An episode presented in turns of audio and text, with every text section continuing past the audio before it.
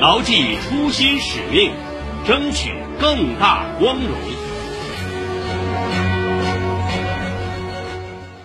长三角一体化示范区昨天举行制度创新成果新闻发布会，通报了今年的其中答卷，共有十八项一体化制度创新成果应用实施。两年不到的时间，示范区内青浦、吴江、嘉善三地攥指成拳，以制度创新红利惠及企业和百姓，奋力推动高质量一体化发展。请听报道。这是我的那个数字人民币钱包，那我要开始缴费了，去扫这个二维码。打开手机，点开数字钱包。工作在上海青浦的金先生，昨天成为了首位用数字人民币实现跨区域缴纳税费的长三角人。金先生在吴江有一套房用于出租。过去缴纳房屋租金所得税，必须驱车往返两个多小时到吴江。如今他就近前往工商银行上海长三角示范区支行，五分钟就完成了缴税。因为我这个税费它是一百二十元，然后我这边已经收到信息，我的钱包已经缴纳成功了。我只要花费五六分钟，也把这个税费给缴纳成功了。尽享示范区一体化制度创新带来的便利，还有来自嘉善的杨女士。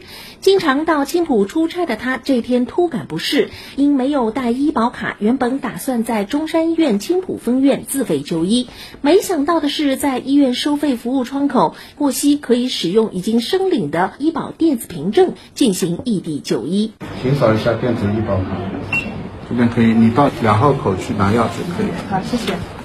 看好病，在医生的提醒下，杨女士不出诊所，打开手机，通过医保电子凭证二维码，便轻松进行了医疗费用结算，非常方便。如果说像以前一样一定要用带卡的话，我这一次的话要自费开了发票回去报销，就是手续就比较繁琐了。率先实现示范区异地就医结算免备案，率先探索长三角科技创新券通用通兑试点。示范区执委会副主任张忠伟说：“一个个率先，一项项创新，正令示范区内的百姓在来来往往中不断享受着打破行政壁垒带来的便利。基础设施的互联互通，有的道路建成以后，通勤的时间从四十分钟。”缩短到了五分钟，还有现在示范区省道的收费站被取消了。一体化它会降低通勤的成本，提高通勤的效率，这个红利是实实在在的。要素流动，激发市场活跃度。以嘉善为例，乘着一体化的东风，大项目纷至沓来。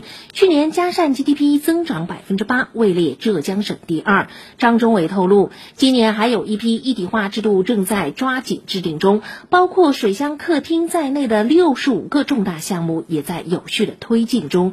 预计十月底可形成第二年度三十五项左右的制度创新成果。比如说，元荡。生态岸线的修复及贯通二期工程，到今年十月底呢，将实现竣工。上海轨道交通十七号线的西延伸工程，六月二十八号正式开工建设。通过制度创新和项目建设双轮驱动，示范区呢将能够形成更多的应用型的成果，去复制推广到更大的区域范围去。